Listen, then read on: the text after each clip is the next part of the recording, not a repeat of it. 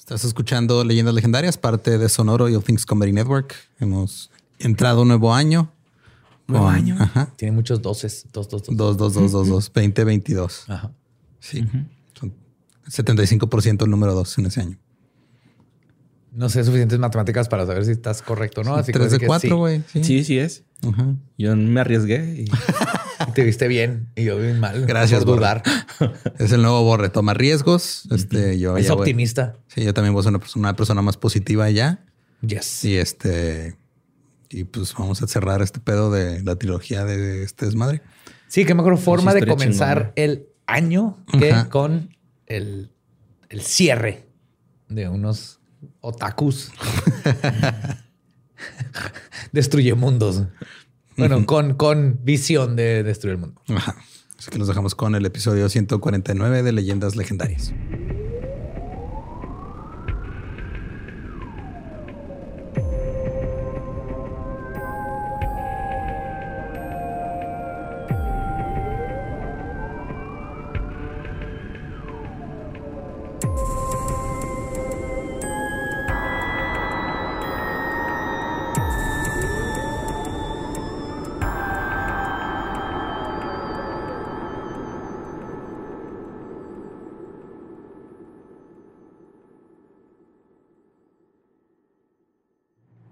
Bienvenidos a Leyendas Legendarias, el podcast en donde cada semana yo, José Antonio Badía, le contaré a Eduardo Espinosa y a Mario Capistrán casos de crimen real, fenómenos paranormales o eventos históricos tan peculiares, notorios y fantásticos que se ganaron el título de Leyendas Legendarias. Estamos en el 2022. Lo logramos, sobreviví, mi putazo en la cara y les voy a poder contar la tercera parte de esta terrorífica historia. Pero la tercera parte ya la grabamos, güey. Ajá. Antes de irnos. Güey, ya terminamos ese episodio, mamón. ¿De Om Chun Rikyo? Ya. No es cierto. Sí. Estuvo cabrón el putazo. Me están confundiendo. Hubiera estado chido. No, eh, No. Sí lo dudé, sí lo dudé poquito, güey. Busca. Yo no, busca otro guion. Sí, después de, de una muy buena posada de sin contexto, unas muy buenas reuniones con Ujú. amigos. Creo que lo Sí, logramos. como sobrevivimos. cuatro pruebas de COVID en 10 días. Ajá. Ah, ya sé, güey, no mames. De repente el mundo. Ajá. salieron nubes de COVID y cagaron COVID. Síganse cuidando, todavía no salimos de esta. Vacúnense, vacúnense, Siempre. vacúnense. Pero ya estamos aquí para la conclusión de Om Shin Rikyo. Otorone. Ándale. Ay, alguien se puso a ver anime de en sus vacaciones. Oye, güey, me están diciendo eso taco, mamona. ¿Qué, qué pedo con eso, güey? No pues es ¿qué? que ves un chingo de anime, güey. Está loco, güey. ¿Cuál pinche chingo de anime? ¿Ves más que yo? Pues chance, pero hay que. Pero más que tú es dos animes. pero que tú digas, uy, qué gusto. ¿Cuál es el último verdad. anime que viste? ¿Que te acuerdas? Perfect Blue.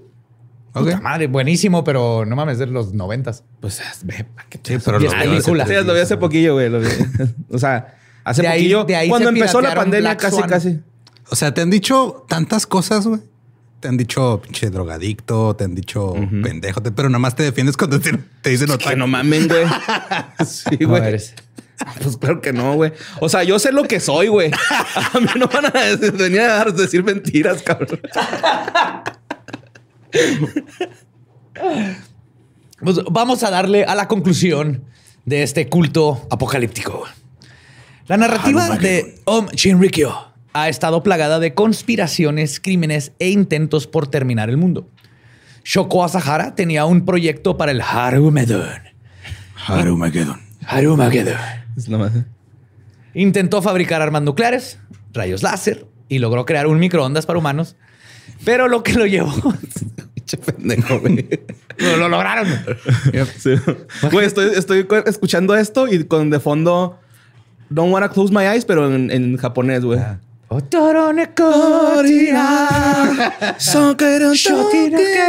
Shotoke Me acabo de dar cuenta de que se hubiera metido-. Que se hubieran agarrado a la banda Korn y le hubieran metido a ese microondas. No mames. Hubieran hecho las palomitas de maíz más deprimentes de la historia. llegar a Costco y te das necesito una pizza de 8 metros. güey. No me pregunten por qué. Así que ya saben, duden. Si alguien tiene un microondas donde cabe una persona, duden de esa persona. No es normal. Pero bueno, lo que los llevó a los anales de la historia fue su uso de armas químicas y biológicas. La granja que habían comprado en Australia, que se acuerdan que tenían granjas en todo el mundo, les permitió realizar su programa de armas químicas, experimentando su eficacia en ovejas. De hecho, años después, cuando Ohm abandonó la granja, descubrieron a 29 ovejas muertas y documentos escritos en japonés. Ok. Las armas químicas eh, resultaron ser un éxito. La preferida de Shoko Asahara, el gas sarin, que es un veneno utilizado por los nazis a principios de la Segunda Guerra Mundial, fue la que como que hizo clic con ellos.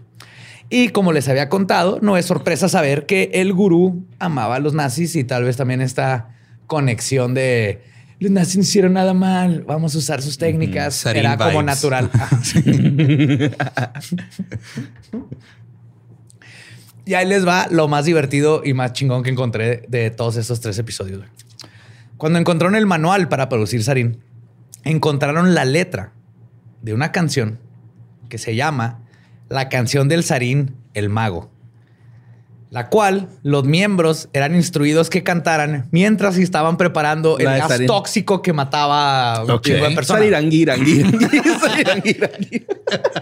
Está mejor, güey. Aquí tengo la letra. Güey. No mames. Sí. Entonces no sé cómo va la tonadita, pero voy a tratar de... de Con la de ronda y medio. De imitarla. El amor siempre va sin razón. Con ese.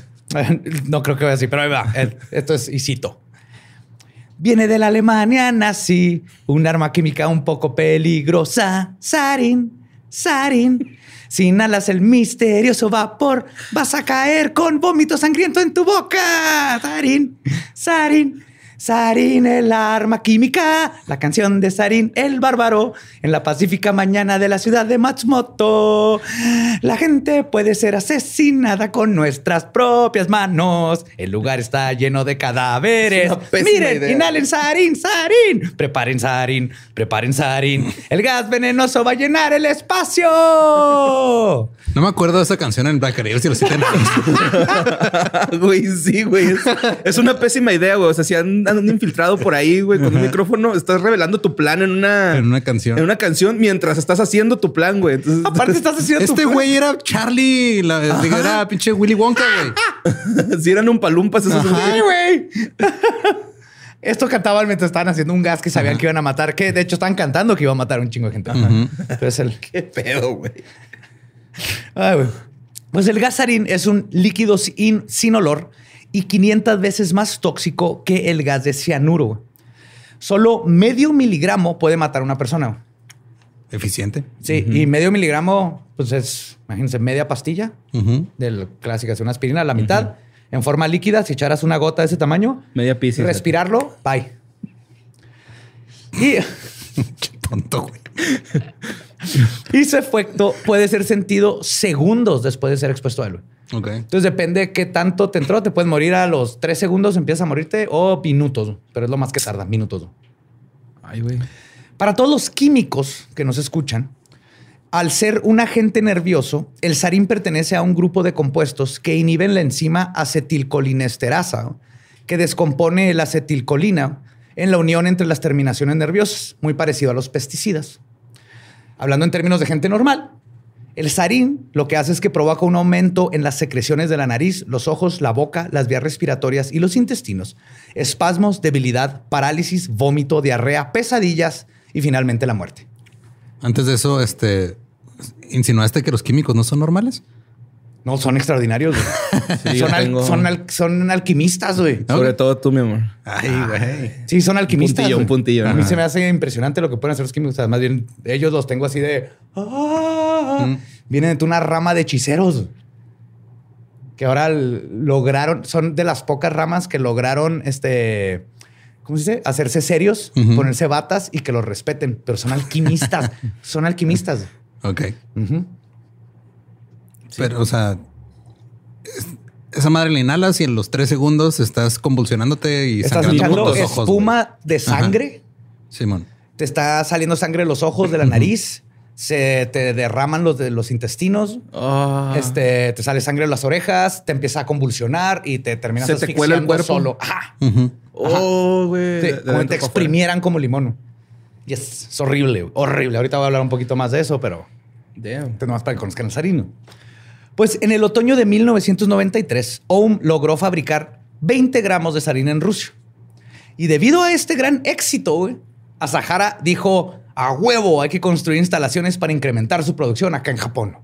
Ya le Ok. hicimos y pudimos hacer 20 gramos, hicimos 20 gramos para hacer todos los demás. Lo que nos vamos a dar cuenta que Ok. pero es, es, es pinche choco. güey. Gracias a esto, para diciembre de ese mismo año, lograron fabricar 3 kilos de sarín con un 90% de pureza. Ay, güey. Es un chingo. Un miligramo, 3 kilos. Color azul. Yes. Más adelante, en 1994, hicieron 30 kilogramos de la sustancia, la cual podía matar potencialmente a millones de personas. Millones. Chinrikyo, este, siendo Chinrikyo, cuando los miembros de OM fueron obligados a realizar gasarín, un chingo se murieron al estar en contacto con el veneno y experimentando con él porque obviamente no tenían ni puta idea de lo que estaban haciendo. Ok. Entonces era bien común que alguien, whoopsie, se me soltó. Yo creo que hasta adrede, ¿no, güey? Porque ya es que muchos sí estaban sufriendo culerón. Sí, yo creo que a huevo que no hay forma de saber exactamente porque no lo confesaron, pero no veo aún como que lejos de experimentar a ver qué tan puro está el, el gas usando a, a su Teniente gente. harinas, ¿no? Mira, güey, eh, este es un rascahuele, ráscale ahí. Ajá. Ay, no. Ay. Ah, güey. Pero afortunadamente para Shoko tenían un incinerador, incinerador gigante en la planta para evitar que se supiera acerca de estos daños colaterales. Entonces ahorita voy a llegar exactamente a ese punto de, de esta planta, pero se sabe que se murió mucha gente ahí. En junio de 1900 1994, Asahara y su llamado ministro de la Ciencia y Tecnología estaban preparados para probar su gasarín hecho en casa. Qué, qué pinche risa. Las primeras víctimas, sí, güey. este, Sí, ideas en cinco minutos. ¿Cómo, ¿Cómo comenzar el Harumageddon? ¡Olis! ¡Soy Yuya! ¡Vamos a hacer sarín! Las primeras víctimas serían tres jueces de la ciudad de Matsumoto. Agarraron a estos tres jueces porque estaban... Eh, Om se enteró que estaban trabajando en chingarlos. Ok. Y ah, justo por esto, de esta manera, iban a matar dos pájaros de un tiro. Verían la efectividad del veneno y este, de paso silenciarían a los jueces. Porque acuérdense que una cosa es en un laboratorio echarle a, al güey que se le olvidó sacar el pan y matarlo, a ver cómo funciona cuando lo tratas de distribuir ya en, en una- en un ambiente urbano. Y entonces, el 27 de junio del 94, los matones de Ohm rociaron el sarín con un dispositivo de boquilla que estaba conectado a un camión especialmente equipado para este propósito. O sea, traía una van con un tubo que echaba sarín, güey. Estos güeyes son un anime, güey. Son un sí, anime, güey. Sí, es muy malo, güey, este güey, ¿no? Es un malo de James Bond, güey. Es Gru. Pero así sangriento, güey, ¿no? Porque tiene minions, Yes. tiene todo el pedo. ajá. Interns. Y aparentemente se usó un calentador eléctrico que era lo que evaporaba el líquido eh, de, que lo convertía en un estado gaseoso para su dispersión mediante un ventilador eléctrico. El gasamiento duró aproxima- aproximadamente 10 minutos. 10 minutos nada más. El gasarín entró por las ventanas abiertas de los departamentos del barrio de Kaichi. Decenas de personas se despertaron con los síntomas por envenenamiento de gasarín. Siete murieron y 200 quedaron gravemente heridas. Ay, güey. Nomás con 10 minutos de echar gas desde una van.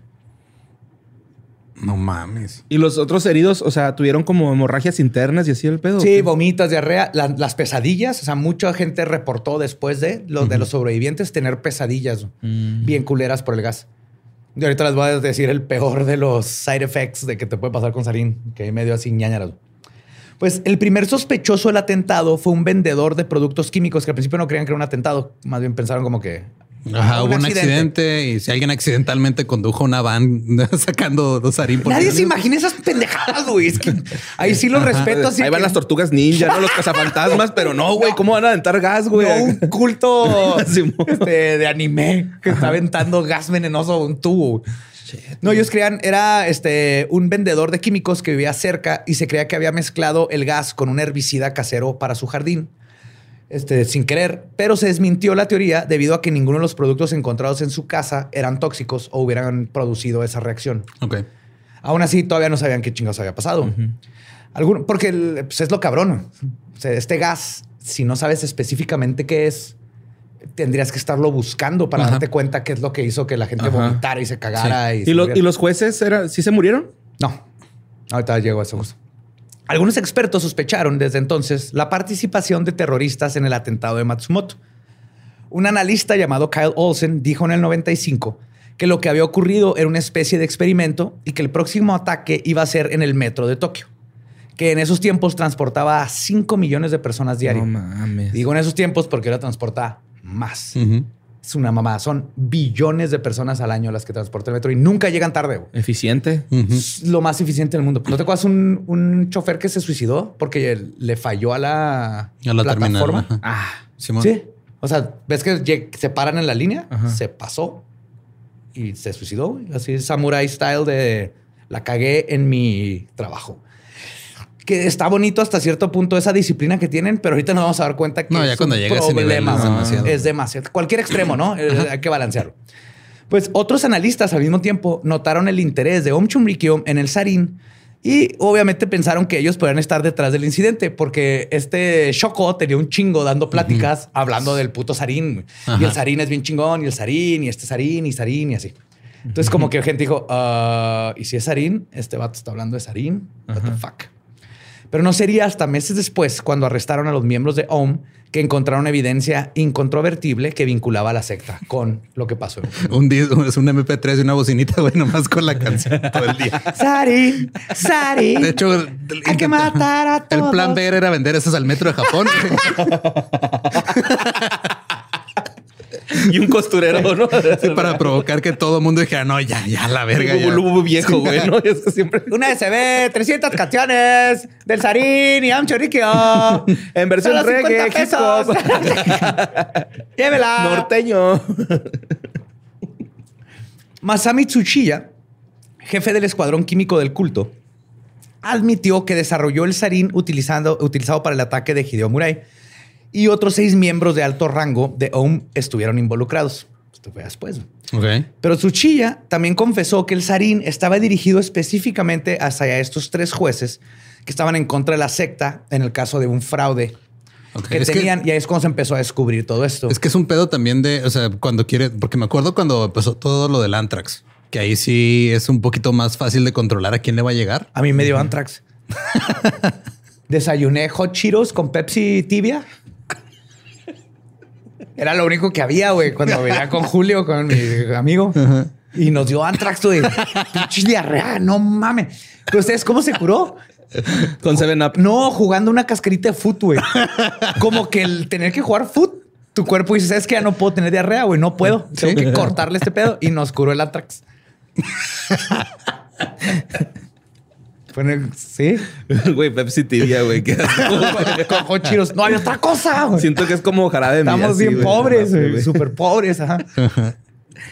Ahora lo que dijo, güey, es de que, o sea, era ahí porque era- tienes un sobre que va dirigido a alguien específicamente, güey. Aquí tienes un gas que no puedes controlar. Exacto. Entonces, atinarle a quien quieres matar está bien cabrón, güey. O sea, para hacer algo así, un como que un, un hit tan específico de quiero matar a ese güey, es- sí siento que Y lo peor es que ellos lo sabían. Ellos sabían esto. O sea, sabían que no iba nada más a atacar a estos tres. Creo que gran parte fue estos tres y sabemos a ver cuántos se mueren y vamos haciendo cuentas Simón. para ver qué tanto, o sea, con 10 minutos de echar, no sé, 20 miligramos, a ver a quién matamos.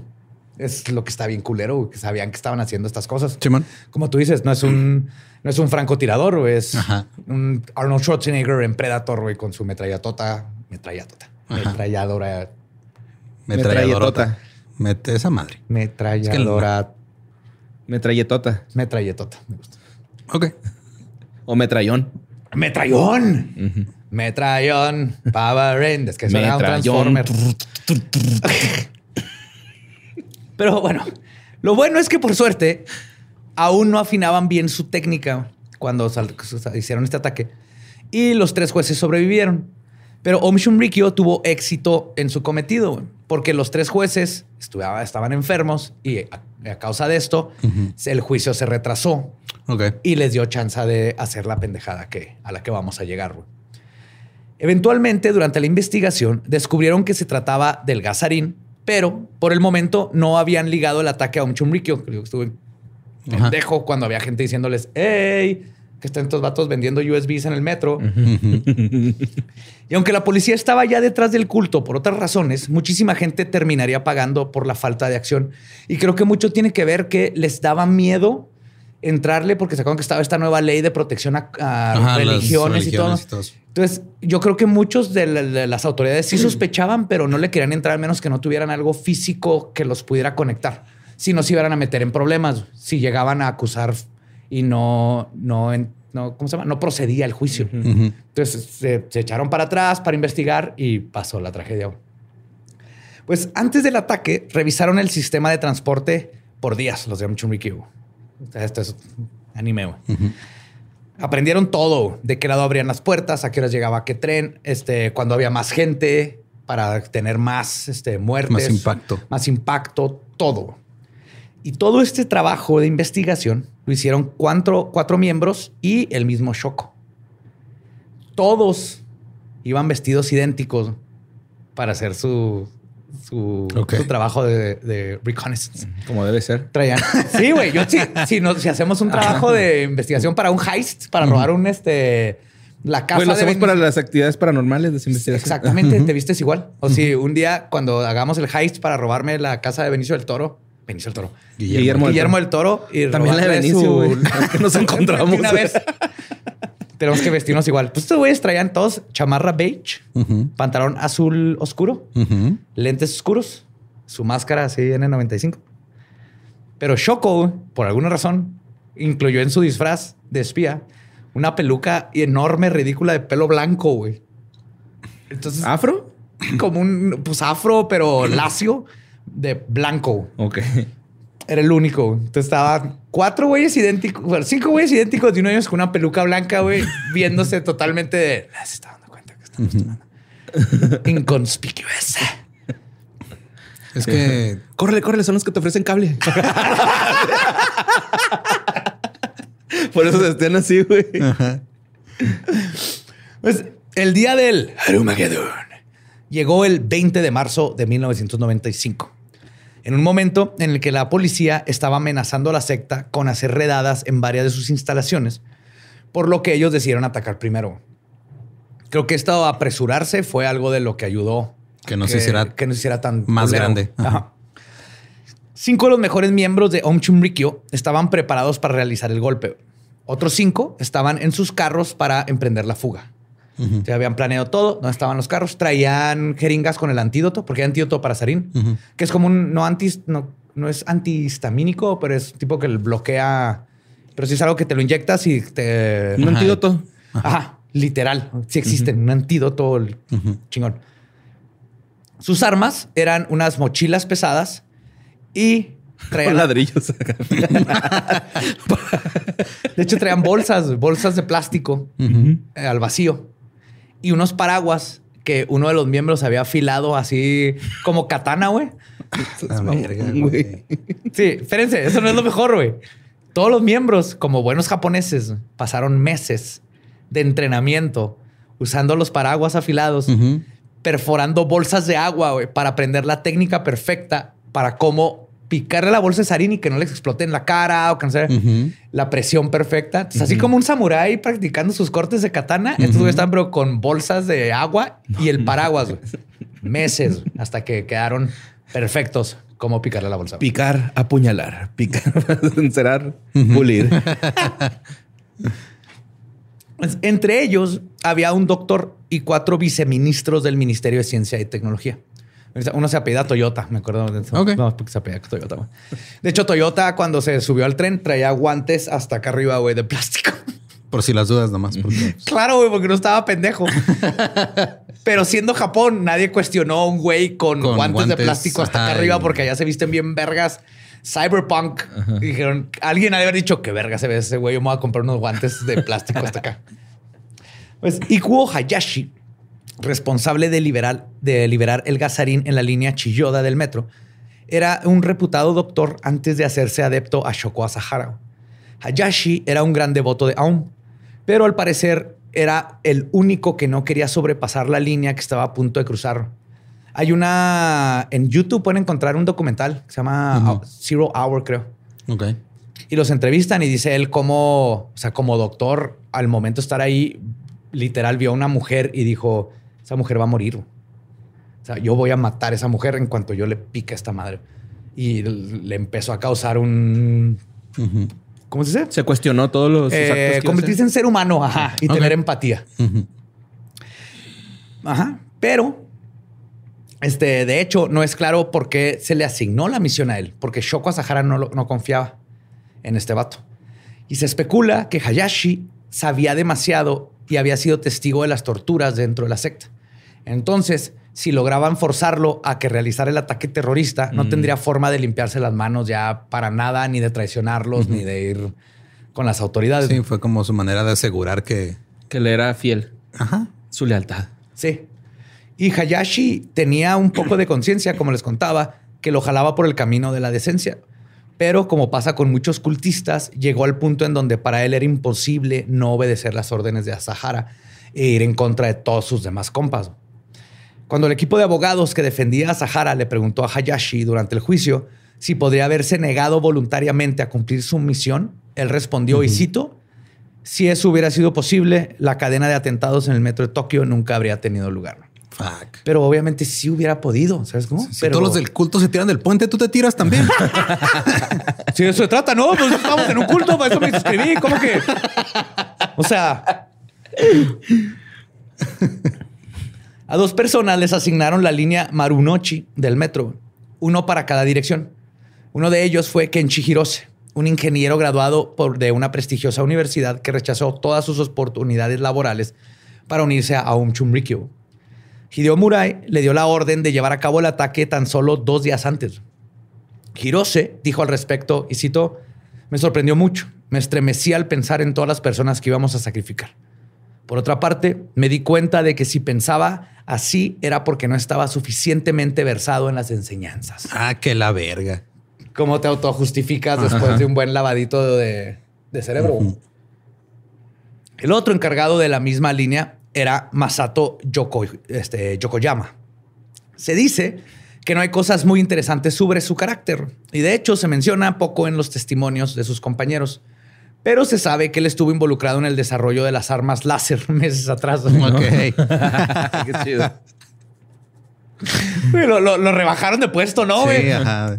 ¿Cómo van los láseres? No, pues ya, ya, ya podemos hacer que 30 gatos pues se pongan, le brinquen a una persona en la cara. O... ah, ¿sabes qué? no necesitamos eso. ¿Sabes qué? Te vamos a rebajar al, gas. En la línea Jibilla, el metro también, hubo, este, también hubo dos terroristas encargados. Uno de ellos era Toru Toyora, miembro del ministro de Ciencia y Tecnología. Y ese era el más confiable, ¿no? Porque no, ese no te iba a dejar tirado.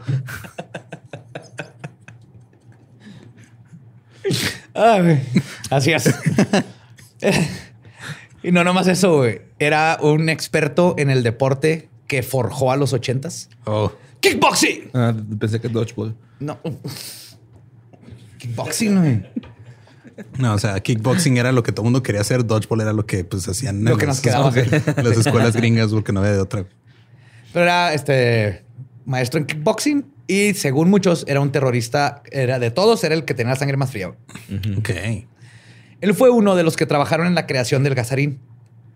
Pero aún así le sorprendió cuando le asignaron ser de los responsables de liberar el metro. Sí, oye, oye, a ver, o sea, yo lo voy a hacer, pero de que yo vaya y lo suelte. Yo cantaba bien fuerte, no mames, porque.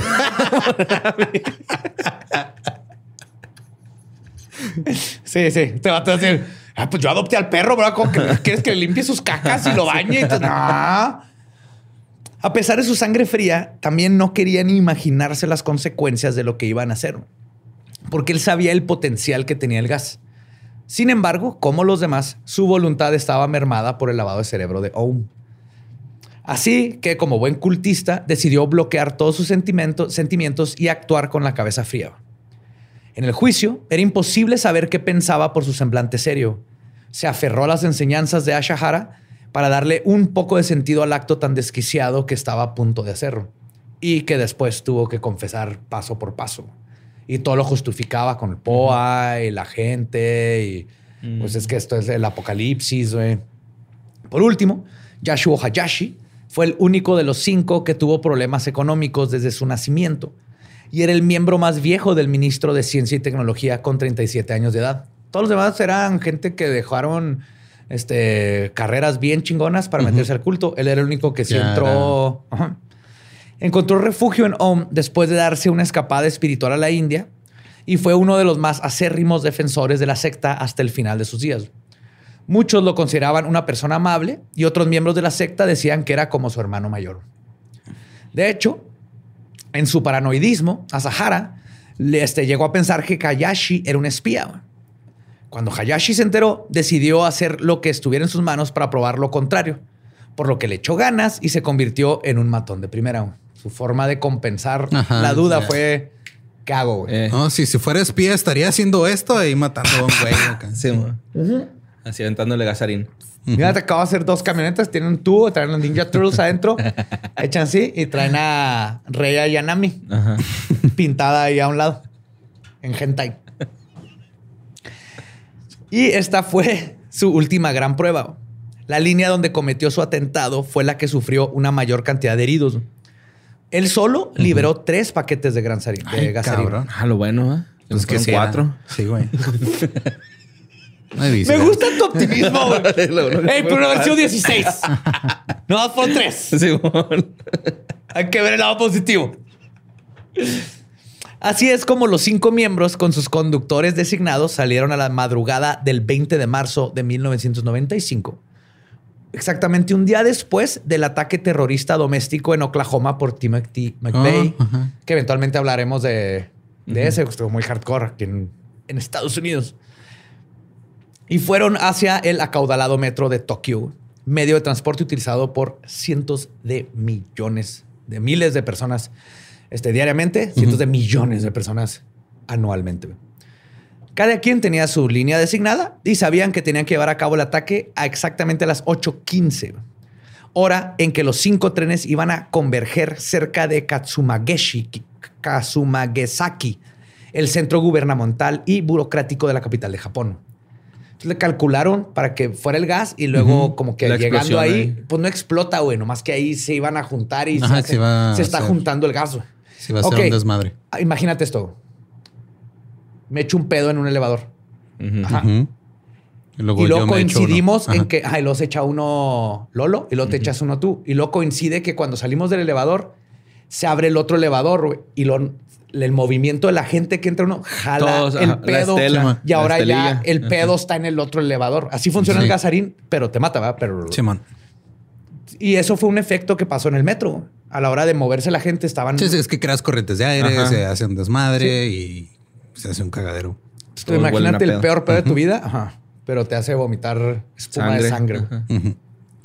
Pues los cinco terroristas se detuvieron a comprar un periódico para envolver sus respectivos paquetes de gas sarín. Luego, a las 7:45, se subieron a sus trenes con la mochila que llevaba el poderoso veneno y su paraguas. Un par de paradas antes de llegar a Katsumigaseki, los miembros dejaron sus mochilas en el piso. Uno contó que batalló porque estaba tan apretado el Sí, no se la pudo quitar No se la podía quitar. Ajá. Y el momento de la verdad llegó. Justo antes de que se abrieran las puertas del vagón, los cinco pincharon sus bolsas con su técnica Ujú. paraguas bolsa Simón. de gas con la punta. No seas mamón. Sí. Y salieron en chinga, perdiéndose entre la multitud de gente. Unos, o sea, sí está en la historia del ese vato no pudo, pero al final uno se le cayó, este, luego ya la pinchó, pero el punto es que todos lograron ahí darle el llegue a la bolsita. güey. Se salieron, perdiéndose entre la multitud de la gente que estaban comenzando su día para ir a trabajar. Al final, los cinco se fueron a los carros que los esperaban en la salida, pidieron sus inyecciones. Nomás a uno, de hecho, le, le alcanzó a, a dar el gas, pero con la inyección se, Se alivianó. se alivianó. Abajo, en el metro, nueve bolsas de gas sarín estaban exponiendo a miles de ciudadanos a esta culerez que es este gas. El ataque fue prácticamente silencioso, que es lo más culero. Esos son los que están más cabrones. Sí, Sí. más que hediondos. y calientones, ¿no? También. Ajá. Om Shinrikyo, Gregorio, así. ayer eso nos hizo Maggie, güey. Ok, Maggie tiene desde anoche que el- no se mueve porque el- tiré grasa del ahumador en el lodo y se Ajá, comió y el se- lodo. se ¿Te comió el acuerdas? lodo, sí me acuerdo. ¿Se acuerdan de eso? Pues las Ajá. está pagando. Entonces, bueno, y también nosotros. Entonces ayer vomitó chili beans o lo que parece ser chili beans, pero es lodo con grasa. Ajá. Y luego se estaba echando pedos todo el día. Hasta anoche quería llorar. Me, me- olí el pedo con mis ojos. ¿sabes? sí me entiendo, ¿verdad? Sí. Sí, quemó, quemó. Se va hacia atrás.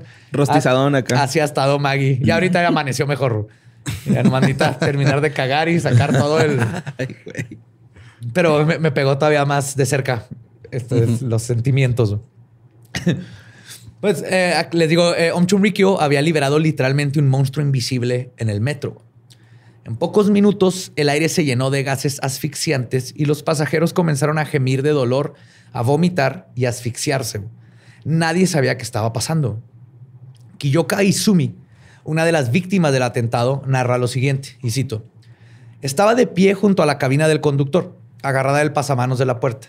Entonces, respiré profundamente y me invadió un pánico repentino. No fue algo doloroso, sentí más bien como si me hubieran disparado. Algo así. Se me cortó la respiración de súbito. Me daba la impresión de que si volvía a tomar aire se me saldrían los intestinos por la boca. Sentí un enorme vacío en el estómago, debido probablemente al hecho de que no me encontraba bien. Al menos eso fue lo que pensé en un primer momento. Pero pronto me di cuenta que un simple malestar no podía llegar hasta este extremo. No mames, así desperté yo después del 31 en tu casa. güey.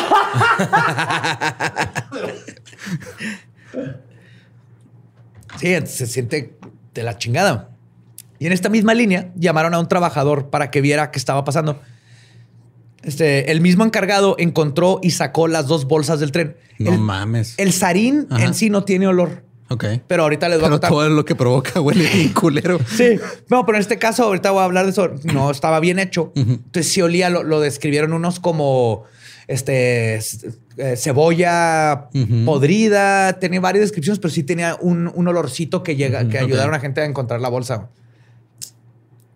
Pero este, sacaron las bolsas del tren no antes de que dos pasajeros cayeron desmayados de espasmos. Y toda esta gente que sacó lo- las bolsas así, fueron de las víctimas. ajá, Ajá. sí. Terminaron muriéndose. Ajá, pero salvaron un chingo de gente, güey.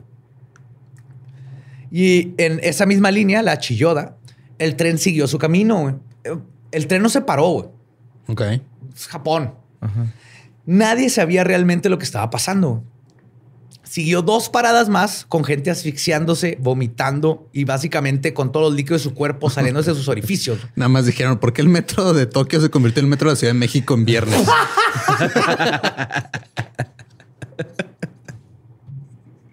Yes. Axilita, ¿verdad? Sí. Muchos colapsaron echando espuma por la boca y por espuma es- no es como de rabia, es de no, sangre. no, ajá, sí se ve casi como Roja. entre rojo y rosa, naranja, así se ve con feo, güey. amarillito de bilis, así. Otros estaban sufriendo espasmos incontrolables. ¿no? No fue hasta tres paradas después que alguien finalmente dijo a la verga los buenos modales de Japón y oprimió el botón de emergencia. Todos salieron por instinto, este, por instinto propio, mientras las bocinas de la estación por fin estaban ordenando que evacuaran a los pasajeros. Que- yo ya evacué. ¡Ya no tengo que más! ¡Ya no tengo que dar! Harakiri, porque no tengo que... Vomité obedecer? ese que no. No, pues sí está gacho que esta disciplina los llevó a... O sea, vean gente convulsionando desde... Yo tengo, yo tengo que llegar al trabajo. güey. Ujú, sí. Hasta no, mira. Estoy bien, estoy bien, estoy bien, estoy bien. Ajá. No grito, no corro, no empujo. Y una de las escenas más escalofriantes sucedió en las calles que se llenaron de víctimas saliendo despavoridas del metro, güey, que tenían expresiones de pánico y dolor, güey, pero que no podían hacer ruido porque no podían jalar ni un poco de aire. güey. Entonces veías nomás caras así retorciéndose, gritando, pero no habían gritos. Era este, increíble, así perturbantemente silenciosa Una, tú te imaginarías los gritos y el escándalo. ¡Ah! No, era al No. contrario, güey, nomás. Y luego una turba, ¿no? Porque eran varios. Pues eran un chingo. güey. Chingo, Sí, güey. Eran cientos de personas que salieron así de ¿qué está pasando. Oh, un performance. Ahí se inventaron los flash mobs en el 95. Digo, involuntariamente, pero Ajá, sí. Uno rescata lo positivo. Wow, qué realistas, ¿no? ¿Qué habrán usado para la sangre? A ese era Alka-Seltzer con, Con con, miel. colorante vegetal, güey. Pues, obviamente esta escena hizo que llegaran las ambulancias y helicópteros de noticias este, nacionales. Llegaron en chinga. Cientos y hasta miles de personas abarrotaron los hospitales, desconcertando a los médicos por los síntomas que tenían. Como por supuesto no había pista de qué ocasionó todo esto, el metro siguió funcionando algunas líneas más después de sacar a la gente, güey. Por lo que el Ok. gasarín siguió contaminando algunos trenes minutos después del ataque. güey. Ay, güey. Ajá. De hecho, hubo gente que pues se le quedó en la ropa, porque tú ves en las escenas de... O sea, había gente que no la mató, no se cayó y se siguieron Sí, a hacer su siguieron día. ahí nomás sintiéndose mal, güey, pero sí se, o sea, sí cuando ves así algunos videos de, de este pedo, se- sí se ve bien raro. Sí, no, porque la gente es así de... Yo, yo De hecho, me acaba de pasar ahora que el- el- el- la semana pasada que traían el desmadre de los fuegos, este, del el incendio en Colorado, que estuvo cerca del área suburbana. Ajá. También este estaba viendo unos videos de la gente evacuando una tienda, güey. Y también todo se ve bien perturbador porque sale todo el mundo así como que tranquilo, pero no saben qué está pasando. Y luego salen y hay un desmadre afuera, güey. Está completamente oscuro y gris a mediodía porque se está quemando todo. Un chingo de humo, ¿no? Ajá, pero se ve, o sea, se ve bien raro porque como que lo que está pasando no, no cuadra con la actitud de la gente que lo está Ajá, viviendo. no corresponde a la reacción, ¿no? Simón. Y en los japoneses, tú ves las, la, igual lo que dices de las noticias Ajá. y justo no corresponde, pero porque es esta noción japonesa Sí, de... y aparte porque no sabían qué estaba que- pasando tampoco, güey. Exactamente. O sea, si hubiera sido un tipo con un cuchillo o un machete, hay, hay gritos Ajá, y sí, hay pánico, como- pero acá nomás Sí, como de- quiera ves, güey, ¿no? Acá. Entonces, hay- hubo gente, les digo, que con la ropa que llegó a las oficinas y luego a otras personas les empezó a calar el sarino. Ya no agrada. lo huele es el culpable, ¿no? Es que, no, que venía, venía uno en un elevador con los de leyendas legendarias y luego Valió "Ah, qué verga". pedo, güey. Y luego olí el pedo con mis ojos. Pero no hicieron nada, güey. Pues muy pronto el suceso invadió los noticieros de todo el país. Al final, el número de muertos subió a 12, pero los heridos fueron 5500. Ay, cabrón. Para que les dé, para que se den una idea, el, en este, el, en, el 11 de septiembre Ajá. fueron 2.977 muertes Ajá. y como 2.000 heridos. Aquí fueron 5.500 heridos y Ujú. todavía no terminamos con lo que estaban planeando estos pendejos. Ok. Los efectos de cada víctima varió. Hubo quienes pudieron recuperarse por completo después del envenenami- envenenamiento y en un caso el gas provocó que los lentes de contacto de una mujer se le fusionaran a sus globos Ah, oculares. güey. Ay, se ahorró la LASIK. De hecho, le tuvieron que extirpar los ojos quirúrgicamente güey, porque no hubo forma de salvárselos y se le iba a infectar. Entonces la única solución fue quitarle los ojos. Ok. Un taquito en chinga, ¿no? Esta es una embrujación japonesa, güey. Hay un yokai que sale de eso, estoy seguro, güey. Sí. Oh, no seas mamón, güey. Pero imagínate lo corrosivo que es ese vapor para que te derrita un lente de contacto. güey. Imagínate. Pues sí está feo, ¿no? Sí, yo tengo un pedo, o sea, nunca he podido usar lentes de contacto porque me da mucha ansiedad. ¿Te acuerdan cuando, Cuando nos disfrazamos, güey. Tardaban como dos horas en ponerme los Yo lentes igual. de contacto, yo güey. igual. Y la vez que me los traté de poner yo, una vez que me disfracé de Joker, que los traía verdes y luego toda la noche estaba así, pero no me lo quitaba porque yo soy de método. Actor de método. Pero traía los ojos rojos y me dieron rojos como dos días porque estoy culero. Yo no aguanto. Sí, yo tampoco, ¿sabes qué? Nos maquillaron, me dolió mucho los ojitos. A mí no, o sea, ya, ya cuando los tenía puestos no, no tenía problema, pero nada más el sentir que estaba, o sea, algo cerca de mi ojo, güey. Está- hasta, hasta te haces para atrás, ¿verdad? Simón. Está raro. Sí, no es natural. Nada va No, y cuando te los quitas sientes bien a gusto, güey, acá los párpados. Pues ella no sintió tan a gusto. No, güey.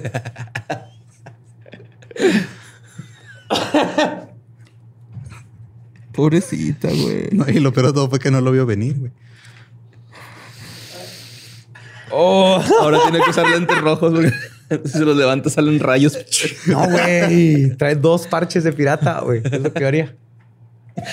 Levanta las manos y los tiene en las palmas de los ojos. güey. Pero así es como sucedió el Es una gran pérdida, ¿estás de acuerdo? Puta, güey, lo quería soltar desde un chico, güey. Perdón, güey, perdón, güey. Ay, güey, sí. Estaba así de, no, güey, no, no, no, no, pero ya, ya, ya, ya. Es un nuevo año. Sí, sí, Es sí, un sí. nuevo tú. Suéltalos, suéltalos, sí, sí. Borre. Es el nuevo tú. Ay. Pues así fue como ocurrió el peor ataque terrorista en Japón y uno de los peores en el mundo. Sin embargo, como les había mencionado desde que empezamos toda esta saga, las cosas no salieron como quería Asahara. Verán, resulta que el gas sarín que liberaron los terroristas no era tan puro ni estaba tan bien diluido como en los experimentos que habían hecho meses antes que en Rusia le salió bien verga sus 6 gramos o esa madre. Lo más que habían logrado fue hacerlo 30% puro. Ay, cabrón, te imaginas si hubiera sido Ajá. 32%. Esto es 30% puro. Súper optimistas ahora. Pudo haber sido 36 y, y 25 bolsas. A huevo, güey. Es la nueva actitud de leyenda legendaria, güey. Siempre positiva. Eh, pudieron haber sido 64 víctimas. Nomás fueron 26. Ay, pero esto del 30% fue un dato que probablemente no le dijeron a Shoko. No, pues Él creía que tenían el mejor sarín ever. Es el mejor sarín. Que no, no tenía- nadie más tiene mejor sarín que En ningún nosotros. otro lado, cabrón. Ningún eh. otro nadie lado. tiene, no, no. Es No, más, no. si lo encuentras, güey, te lo regreso tu feria, güey. Sí. Pero si todo hubiera salido según el plan original, si hubieran tenido el sarín, nomás con que el sarín hubiera estado bien hecho, tal vez si no se hubieran adelantado por lo de las pol- la policía y todo eso, no habría este, sido 5.500 heridos, hubieran sido 5.500 muertos, Muertos, ajá. mínimos. Todas las personas que tuvieron contacto con el gasarín se Hubieran hubieran muerto. muerto. Todas, para empezar. Pues lo bueno que no. Ya sin calcular todo el resto Digo, de se iban a morir de todos modos, pero no, por, no a causa del gasarín. Pues el caso no pasó desapercibido en todo el mundo. Se reportaron casos en Chile, Filipinas y los Estados Unidos de organizaciones que planeaban copiar el plan de Shoko Asahara. No mames. Desde marzo a septiembre de 1995. Pero digo, si, si algo nos puede consolar es que si cuando, cuando adaptan un anime a live action en Estados Unidos, vale verga bien feo. Sí, güey. Es el Toyota Chrysler. Pues desde marzo a septiembre de 1995, la policía condujo 500 redadas a distintas instalaciones de Omchunrikyo, confiscando 60 y- 66 mil artículos varios que sirvieron como evidencia para hundir a Om. Además de, en estos meses, arrestaron unos 398 miembros de todas las jerarquías de la secta. En solo uno de los campamentos, el donde hicieron la mayor, el gasarín que, con el que usaron para atacar aquí, Ujú. Encontraron además, eh, habían como 7.8 millones de dólares en efectivo, quién sé cuántos ki- este, kilos de oro Ok. No mames. y todos los químicos necesarios para hacer el sarín y 80 barriles que contenían los restos cremados de personas de Hot Pockets. Ok, espera, son, eh, ¿estaban llenos los barriles? ¿O era, un barril por persona? calcula Un barril por persona. Ok. Un barril No por mames. No, ajá, porque sería incalculable. Ajá. O por lo menos eso dicen los datos que leí. Ajá. Pero eran 80, mínimo, si era uno por barril, son 80, 80. personas en ese momento en esos barriles, porque no sabemos si Sí. algunos los enterraron, unos todavía estaban en el horno, unos nomás los desaparecieron. Pero nomás en un lugar habían 80 personas. Y te estoy hablando del 95. Desde ellos empezaron a matar desde décadas antes. No mames la cantidad de gente que mató a este Ajá. culto. El 80. micro. Aparte, güey. Ajá, pero digo, Ah, estamos- también me- Eh, De ahí Borre, las cenizas, ¿no? Borre, La- ¿calientas, ¿calientas esta pizza?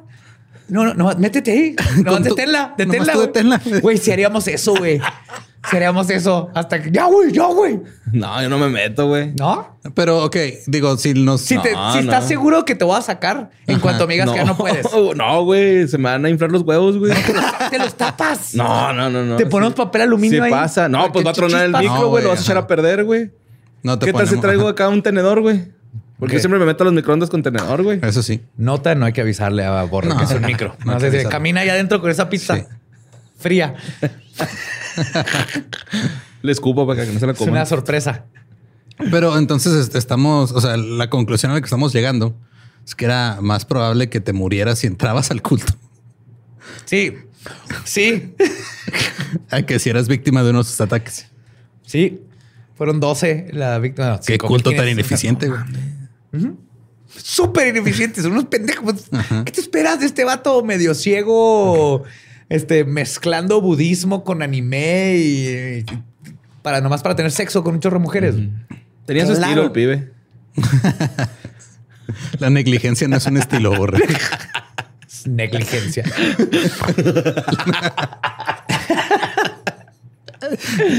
Pues, los enjuiciaron por ofensas de asesinato, conspiración, secuestro, asalto, obstrucción a la justicia y robo, entre otras cositas ahí pequeñas. A Shoko Asahara lo arrestaron el 16 de mayo del 95 en un operativo comandado por 2.000 oficiales de la locación del Monte Fuji. güey. No mames. Ah, ¿dónde está en el agua? Es Fiji, güey.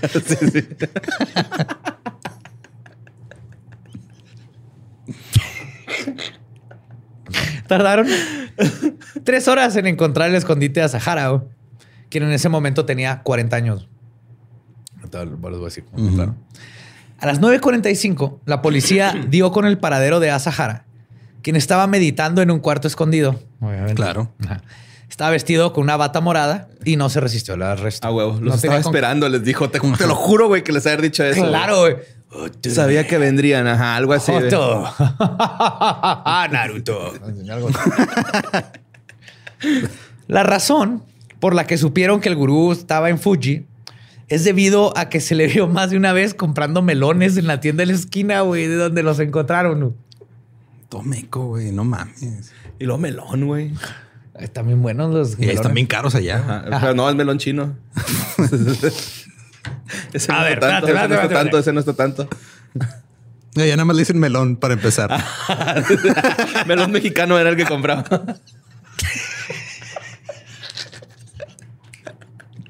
Un licuado, güey.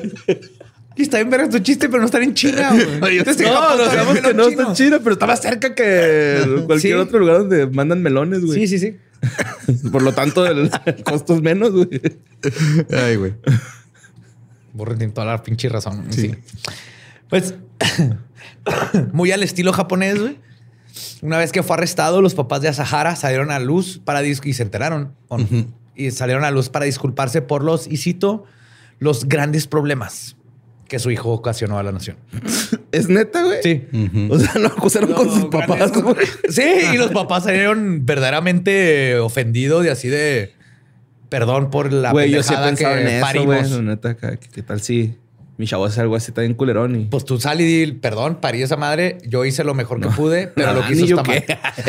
que ella pida perdón. Entonces tú hiciste la mitad. Sí. Sí. Mientras tanto, Hiromu no Nakata, jefe de la Comisión de Seguridad Pública, hizo un llamamiento a los 10.000 seguidores de OM en Japón para que regresen a la sociedad japonesa de manera segura, como miembros responsables. Aunque te lo dijo, ¿saben qué? Se acabó la fiesta, cada quien a su casa, ¿no? Y hay que recordar que eh, la mayor parte de los miembros también fueron víctimas del adorado líder supremo. Entonces, esto no fue fácil. Y luego también había un chingo en Rusia, ¿no? Más, habían mucho más en Ajá, Rusia. es la parte que se me hace más rara de todo, güey. Que había más güeyes en Rusia. Sí, bien dicen que nadie es profeta en su tierra, pero qué pedo. Rusia les encanta el anime, güey. Sí. De hecho, el primer mech va a salir de Rusia, no de Japón. Ajá. De hecho, ya debe haber uno así en Siberia. Hay un ruso que nunca ha estado, no ha estado sobrio en 15 años y ya tiene un mech que hizo con partes sobrantes de, de tanques ex soviéticos, güey, que están Sí, en man. su patio.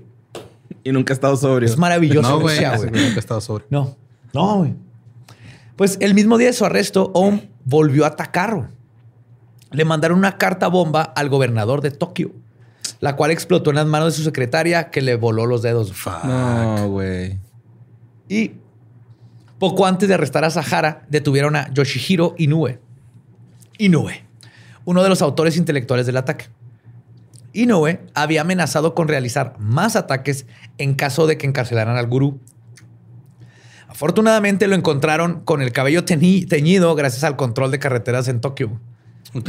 O sea, aplicó un este Un del calamar. Pero entonces lo agarraron así pagando la caseta, güey, para ir a Cuernavaca ahí. Sin embargo, este, ni arrestando las cabecillas de la secta pudieron detener las actividades delictivas de Om Chumrikyo. Ya tenían células. Porque de hecho recuerden que la secta se conformaba de unos 60 mil miembros en total para ese tiempo. No mames, es un chingo, güey. En abril de 1995, el país entero fue alertado porque Asahara había predicho, entre Ujú. comillas, que algo terrible iba a ocurrir. Entonces, 20 mil policías fueron puestos en las calles con equipo antidisturbios, chalecos antibalas y máscaras de gas. Pero a pesar de que muchas tiendas cerraron ese día y prácticamente la ciudad se detuvo, no pasó absolutamente nada. Nadie se metió al metro, ¿ya? pero no, no pasó nada. ¿Quién sabe qué les falló, qué no funcionó? O si nomás fue una amenaza en blanco que lanzaron en desesperación y nomás no la pudieron cumplir. Sí, no, no les llegó el memo a los del Sarín. Acabo que dijeron que qué para el... No, no se mames, arma. era mañana. Para abril. No, güey. No, No, nomás no. tengo como Traemos frijoles charros. ¿sí? un gramo. Sí, limpiamos la olla del Sarín para echar los frijolillos. Y los otros, ¿y si lo traes hasta acá, güey?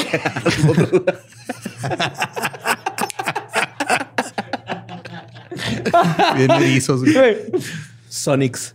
Pero el 19 de abril hubo un ataque en la estación Yokohama en el ferrocarril de Tokio, comandado por una organización que no era OUM, pero sí fueron unos copycats que co- o sea, copiaron y el- los ataques de OUM sí, se inspiraron, donde 500 personas resultaron heridas en ese ataque. Pero aquí no acabamos. Por otro lado, el segundo en comando de Shinrikyo, Hideo Murai, muere el 23 de abril de ese año pero no a, la no a manos de la policía, sino de un hombre llamado Hiroyuki Joe. Ok. J.O., pero Joe.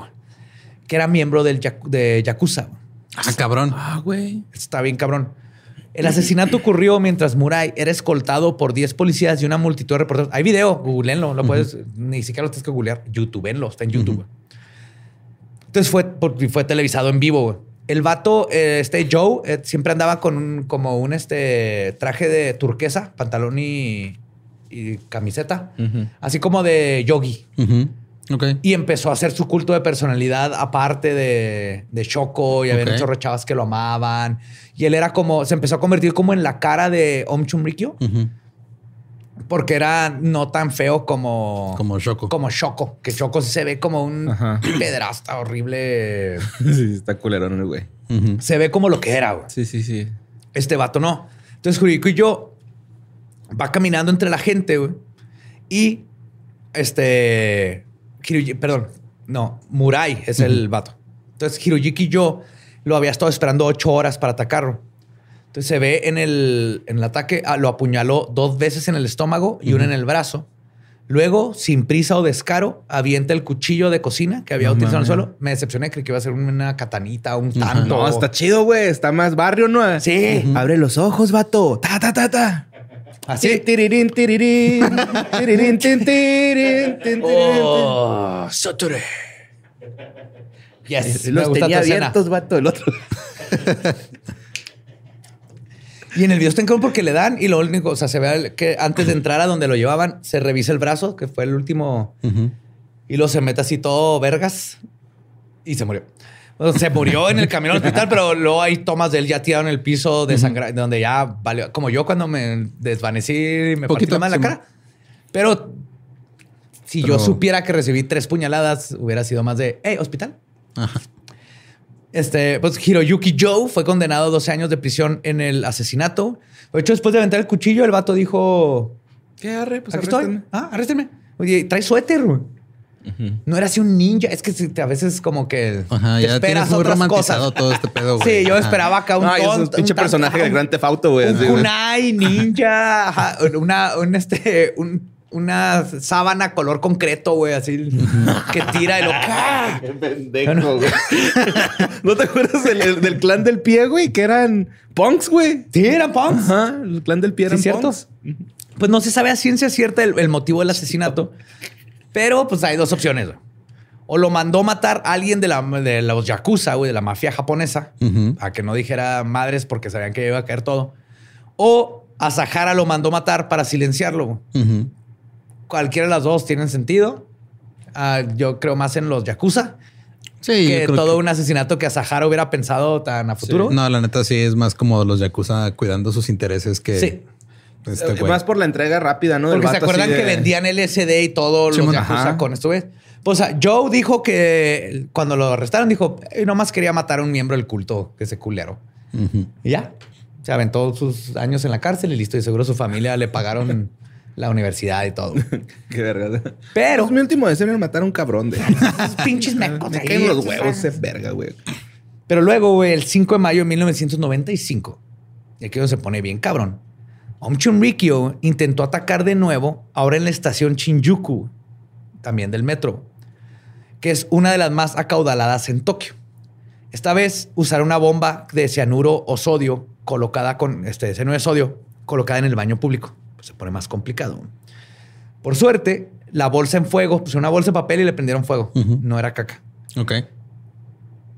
Si te sabes ese truco, Sí, ¿verdad? Sí, sí. En el bullying la tienes que aplicar. Ah, Ok. ok. Tú, nosotros la aplicamos una vez. Sí, funciona bien chido. Sí. Para los que no sepan, agarras una bolsa de papel, Ajá, le pones caca, de de caca de popó, perro. Ajá. le pones enfrente de la casa de alguien, le prendes fuego y le timbras. Entonces, Ajá. cuando la persona sale, su instinto va a ser aplastar la bolsa de pie. papel. Esa es de las cosas bonitas que ha dejado Estados Unidos. Sí. Esa broma. Sí, mo.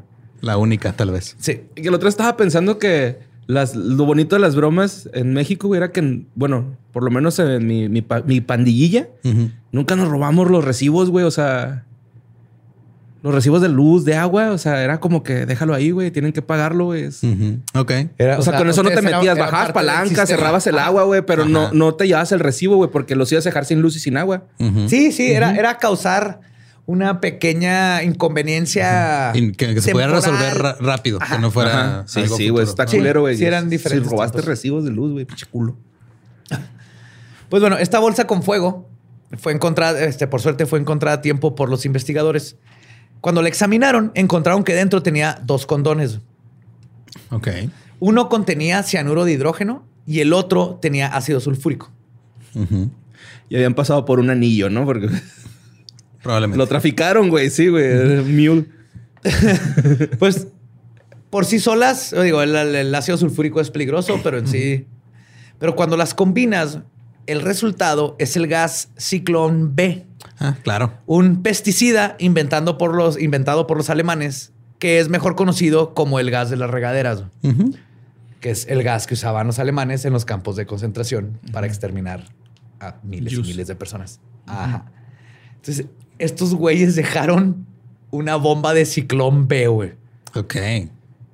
En este caso, güey, si los condones no hubieran sido descubiertos, güey, si, si hubieran, si se hubieran derretido con el fuego y se mezclan, ¿no? el ciclón B, for- ya formado, se hubiera colado por el sistema de ventilación y se calcula que hubiera matado a por lo menos 20 mil personas. güey. No mames. Digo, van mejorando sus métodos. Pues. Están pensando más allá, pero sus métodos siguen estando igual de piteros. No les jaló. Ajá. Nos cambiaron de, de arma, pero sí. Un desmuerto.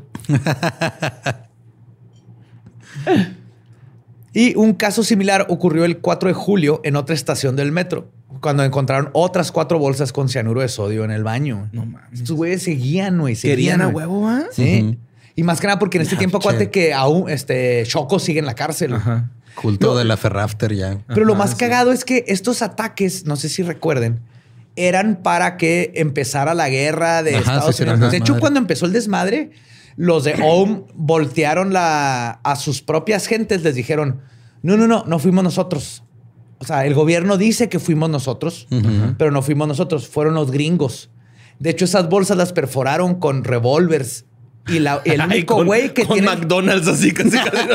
con papas a la francesa de McDonald's, güey. Así, güey.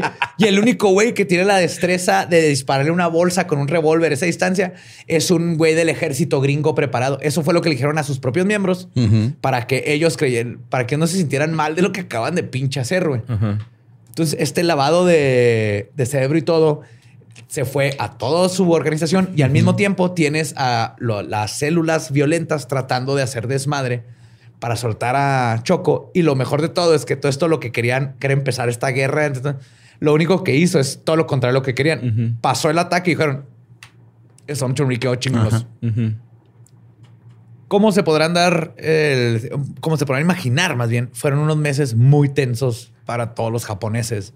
Del ataque hasta el arresto, hasta el juicio que iba a comenzar, porque la policía, igual que al principio no, no actuó luego, luego, en el juicio también se cuidaron un chingo Pero era por ser cautelosos, de que no querían que se les fuera ninguno de estos cabrones. Pero el caso es que Asahara ha enfrentado cargos por 27 asesinatos. Los abogados del procedimiento afirmaron que Asahara, y cito, dio órdenes de atacar el metro de Tokio para derrocar al gobierno y ponerse a sí mismo como el rey de Japón. Ok. A la madre. Que, eh, güey, ya, sí, lo has dicho un chingo de veces. Whoopsie. Es ese, es ese tweet de hace 20 años que Ajá. viene a hunt A you, chingar. A chingar. Ajá. Pues años después también surgió la teoría de que el ataque iba a servir como esta cortina de humo para alejar la atención de Aum que les contaba. Cortina de gas.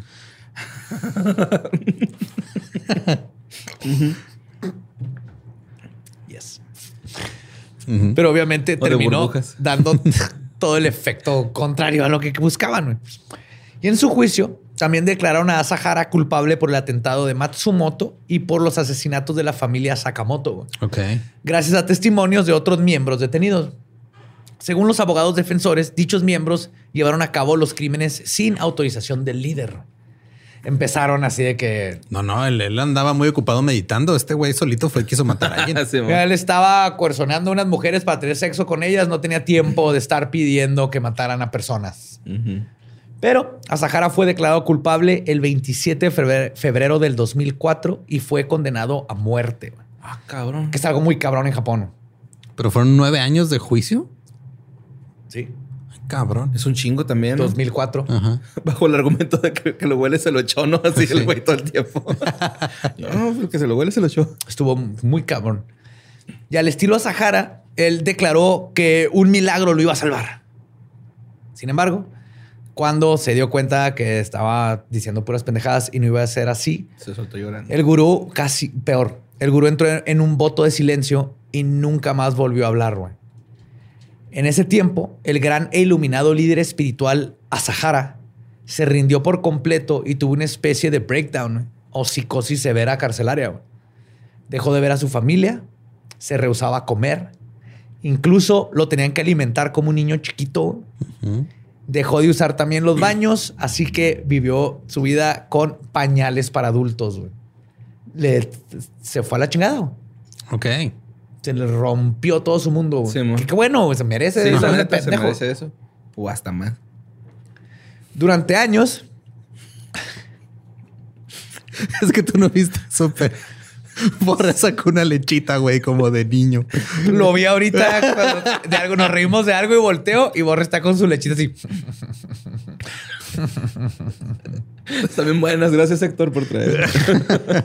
Lechitas crechis de... De fresa. Oh, tengo 30 años que no pruebo eso más.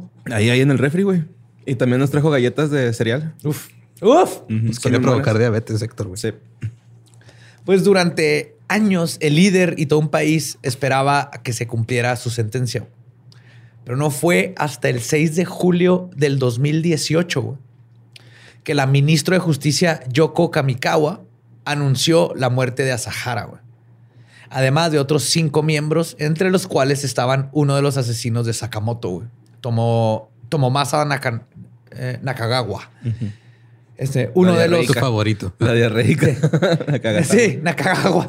que además había sido uno de los que liberaron el gasarín en el metro, güey.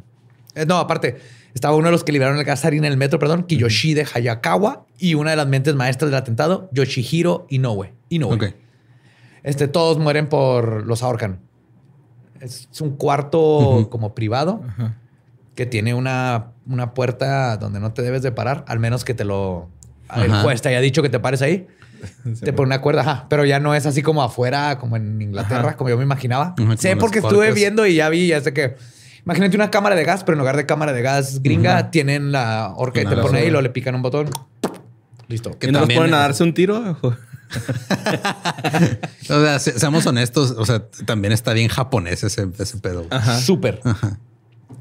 Pues Asahara murió en la horca a los 63 años. No mames, pañales. duró colgado 63 años. Su talento va a aguantar una respiración. Exijo que borre. Esté tomando esas lechitas. Es lo más adorable que he visto en toda mi vida. güey. No pu- Están bien buenas, güey. puedo estar contando la historia más culera del mundo y si volteo a ver a Borre darle un... Me vas y me vas a limpiar el alma, güey. Y la, y la psicosis de, de estar investigando estos Sí, temas. man. Sí. Sí.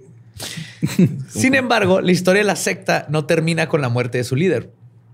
A pesar de todo el sufrimiento perpetuado por Shoko Asahara y Om Chumrikyo, la organización todavía existe Y sigue creciendo. No mames. En 1996, OM quedó en quiebra y un año antes trataron de quitarle su estatus oficial como entidad legal religiosa. Sin embargo, esta petición fue denegada. Hoy en día siguen operando bajo la garantía constitucional de la libertad de religión. Ok. Tienen el mismo problema en Japón que en todo el mundo. ¿Y sabemos cuántos miembros tienen ahorita? Ahí te voy. En los primeros años post a Sahara, OM se financió mediante un negocio informático muy exitoso y donaciones voluntarias. No mames, también hacían páginas web como los de Heaven's Gate. Yes, básicamente. Pero Heaven's Gate eran adorables comparados con estos pendejos. güey. Pero de todos modos, güey, o sea, ¿por qué Pero están- yes, Digo, también. tú también llegaste a hacer páginas web, ¿no? Sí. Es donde te diste cuenta cómo terminaron ahí. Pero de cualquier manera la Yo secta apenas iba a decir, no, pero yo no estoy en ningún culto.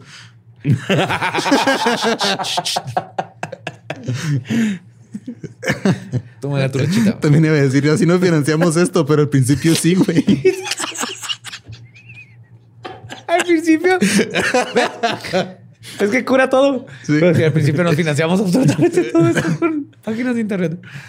El punto es que el- de todas maneras la secta está bajo una vigilancia muy estricta. En el 2000, OM tuvo un gran cambio. Se cambió el nombre a Aleph.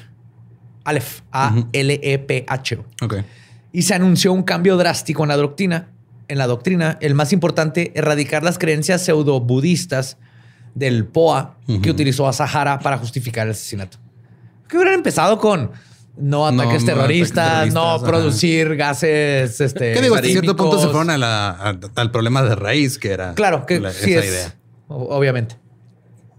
Y ahorita, Sí, ¿quién es el?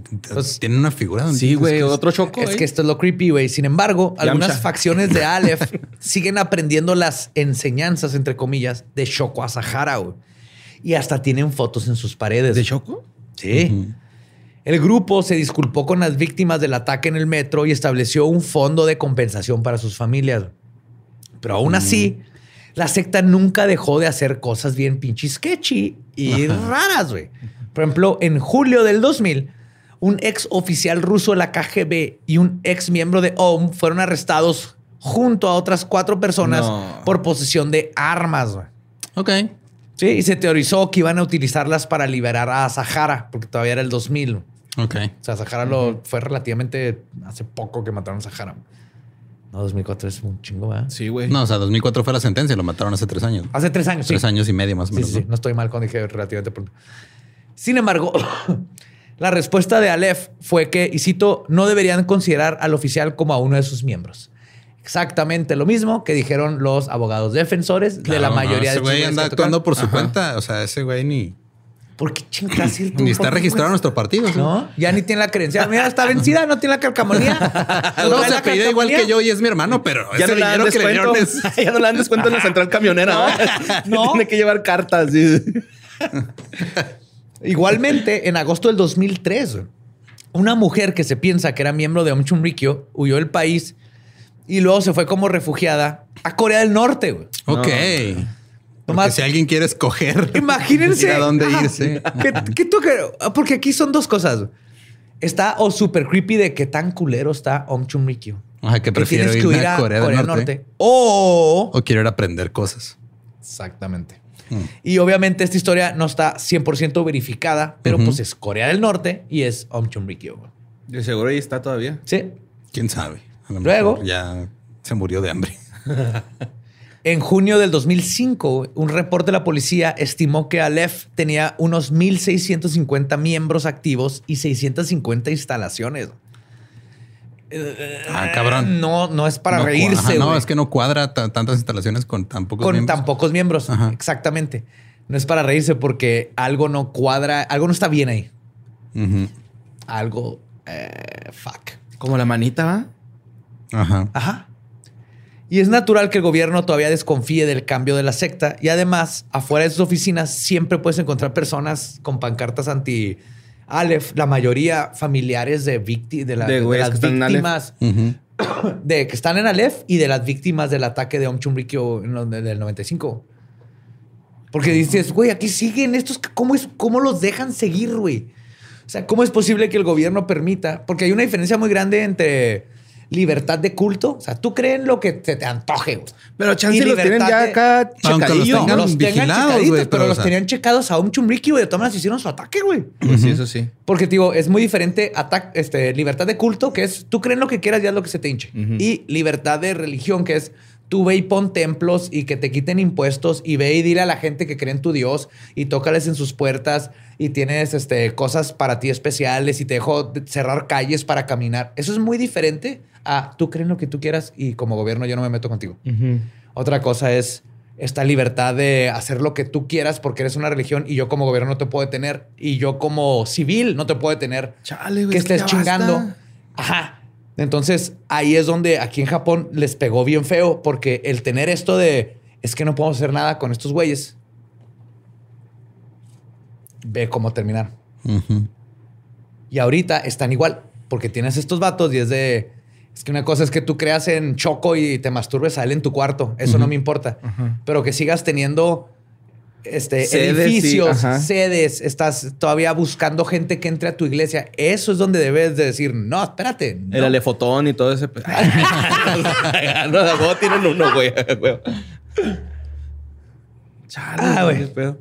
Pero pues nadie confía en ellos. güey. Incluso muchos de sus miembros se les han negado beneficios sociales como el seguro médico por pertenecer al EF. güey. Sin embargo, todas estas veces los alefianos terminan demandando por el prejuicio y en todas las ocasiones ganan Claro. porque la ley los protege, a pesar de estar en este culto que hizo este ataque que pudo haber terminado con Muchos más. 5 mil y después 20 mil personas con el segundo ataque. Pues las comunidades locales también han tratado de alejar el culto, este, evitando que los miembros encuentren trabajo o negándole a los niños de la secta la educación en universidades y escuelas. Ok. O sea, la sociedad es la que está tratando de... De hacer el trabajo que no De quiere hacer el Que que gobierno. legalmente no puede hacer el gobierno. Sí, es el están rezagando, güey. El gobierno ya no Re- puede porque pusieron la ley. Entonces la ley me protege. Y así que, güey, eres un terrorista. Es que es mi religión. Fuck, pues legalmente te tengo que protegerlo. Ujú. Pues digo, es, es diferente tú creer en algo que el gobierno te proteja. Y ya en las que- escuelas, Nel, esos güeyes no, acá. Sí. Sí están ligados. Y en el 2000, Aleph fue puesto bajo vigilancia por un periodo de seis años.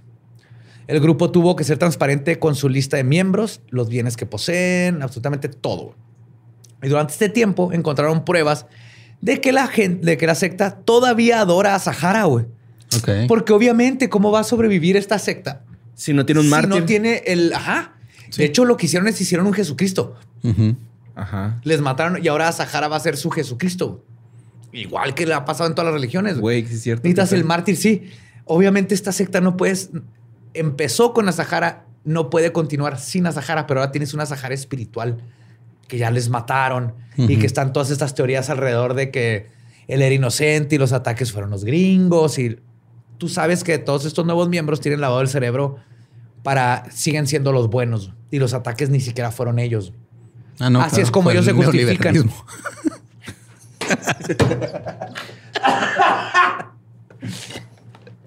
Fueron los cultos pasados, güey. Sí, güey. Sí, los cultos pasados son los que dejaron ahí todo malo. Tú sabes. Ah, güey. Oh, shit. Pues, según el informe del blog de noticias religiosas publicado en, el abril, en abril de 2004, las autoridades aún consideran al grupo, y cito, una amenaza para la sociedad. Pero legalmente no hacer No nada. pueden hacer nada. Y pues el culto religioso dice querer alejarse del error cometido por su líder supremo. Sin embargo, nadie les cree ni les creerá nunca. No, al menos, fotos. al menos que se olvide este pedo. Porque se nos hace difícil pensar en 20 años, pero estos vatos de los 90 ahorita ya estamos en el 2021. güey. ¿Cuánta 22. gente todavía se acuerda? 22, ah, es cierto. ¿Cuánta gente todavía se acuerda de, de esto? Eventualmente la gente se le olvida y este culto Sí, es sigue lo, ahí. es lo que pasa, como digo, ha pasado con la gente A nosotros nos tocó ver el pedo del 11 de septiembre del 2001 muy cabrón. Pero ahorita hay generaciones que no les tocó y nada más lo conocen por lo- la historia este, que, que se cuenta alrededor de Ajá, él. O porque lo ven Sí, en, las películas o así, pero no les tocó el momento. Se puede olvidar. güey. Sí. Y pues esa fue la historia de Om Chumrikyo y Shoko Asahara y su Arumagedon. Pinche trilogía vergas. la neta. Estuvo cabrón, güey. Que es otra tremenda lección en lo fácil que es no solo caer en un culto, sino lo peligroso que puede ser seguir ciegamente a estos líderes espirituales, entre comillas, que fácilmente y de una forma que a mí me da un chingo de miedo, convencen a personas totalmente con sentido común y empáticas y buenas personas en cruzar esa línea a cometer no solo un asesinato, sino en justificarse matar millones de personas, porque su plan finalmente de Om Chunrikyo era matar a millones. Lo que bueno que Shoko terminó ahorcado con sus calzones Huggies llenos de caca. Como debe ser. Y los osos que calan, rozan. Tengo un bebé, güey, y lo veo. Lo veo en sus piernitas. Ah, ok. Claro. Creí que teníamos otra historia de borre No, de no, cuando, no, No, no, ya es este, cuando de- pateaste a un chacal mientras traías calzones este, con pañal de adulto. No, no, no. Pinche trilogía chingona, ¿eh? No como otras. La cuatrología, ya sé a qué, te refieres. Ajá. Pues feliz año nuevo. Feliz Sí, año. feliz año nuevo. Al fin, ya terminamos esta trilogía. No se metan a cultos. Así, pelada, no se metan a No cultos. se metan, no lo hagan. Y recuerden que nos pueden seguir en todos lados como arroba leyendas podcast. A mí me encuentran como ningún Eduardo. A mí como Mario López Capi. Y en el Patreon vamos a hablar de cómo a mí me encuentra como Elba Diablo. Nuestro podcast ha terminado. Esto ha sido palabra de Belzebub. Nos podemos ir a pistear. Feliz año nuevo. En serio que este año esté mejor que el pasado, lo cual no es tan difícil, pero que sea no tan bueno como el que viene. No digas nada, Eduardo. Mira, yo ya, hombre nuevo. We- Puro positivismo. Sí. Pudieron Sí. haber sido 40 cuerpos. Ajá. We love you. Nos escuchamos el próximo miércoles. Macabroso.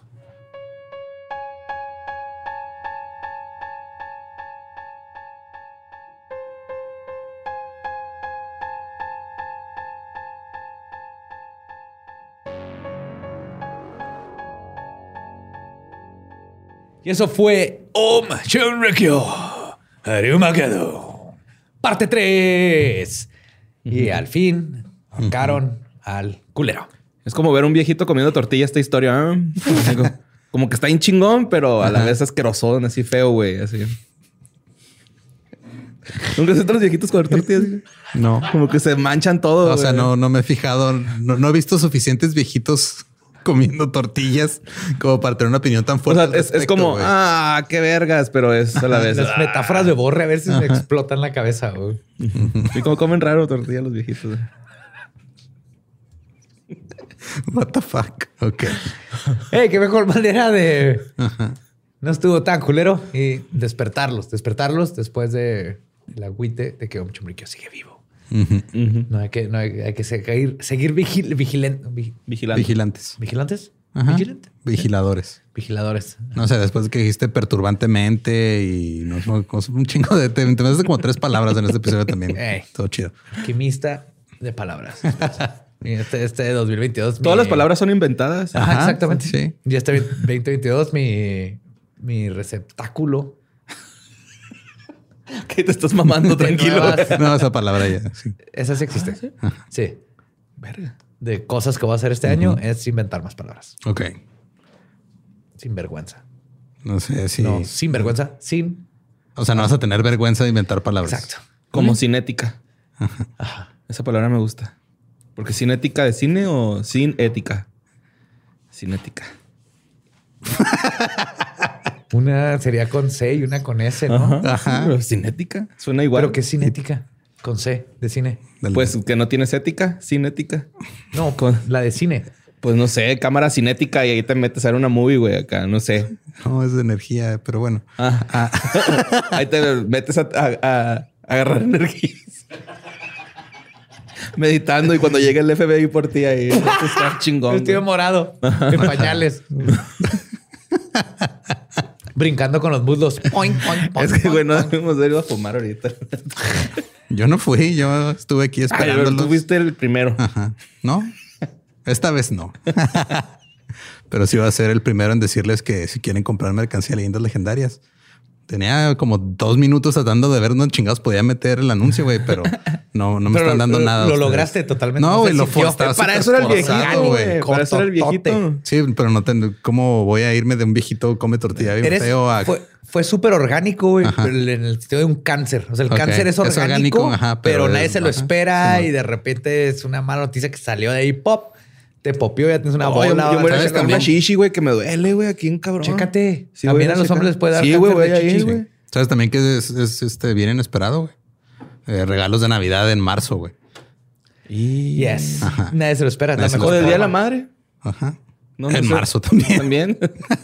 Si se les olvidó un regalo, pueden decir, ah, no, perdón, es que sabes que hubo problemas ahí con tu, tu un pedo con la tarjeta. Entonces, este, Un 14 de febrero. tengo que cancelar el olvidó. cobro y, y luego llego, ¿no? Y dale para el Día del Amor y la Amistad, güey. Así tu taza de, de leyendas, tu playera, la gorra, todo. O Pues hasta que- puedes comprar así un kit por si un día te falta un regalo, güey. Ya tienes ahí tu cajita con, con cositas de leyenda. Sí, ¿no? porque tú sabes que si tus amigos son tus amigos, también aman leyendas legendarias igual que tú. Si no, les estás presentando algo que les va a cambiar su vida para siempre. Claro. Entonces, ¿qué es esto? Porque tengo una camisa con Ed Kemper y rumando un cráneo. Él va a investigar y va a dar con leyendas legendarias y luego va a ser feliz por el resto de su vida. Ajá. Le estás dando un regalo que no se acaba nunca. Conocer leyendas legendarias. No hay mejor regalo. No, no, no, no. Las mejores cosas son.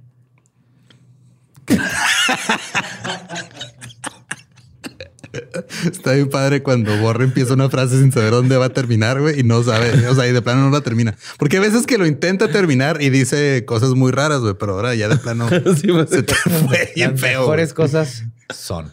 sí. Sí. Y pues muchas gracias por acompañarnos en el inicio de año. Este, manténganse al tanto porque tal vez ustedes durante los próximos meses noten cambios en el comportamiento de José Antonio debido al putazote que se puso en la cabeza. Entonces estén pendientes, ahí nos avisan si de repente ven que no parpadea bien o algo. Este, porque yo aquí no me doy cuenta, pero ustedes son muy observadores. Así que muchas gracias. Sí, y nos escuchamos en el episodio 150. que Son solo gracias a 150. 150 Pokémones de asesinos en serie. Gracias a ustedes. Próximo miércoles, macabroso.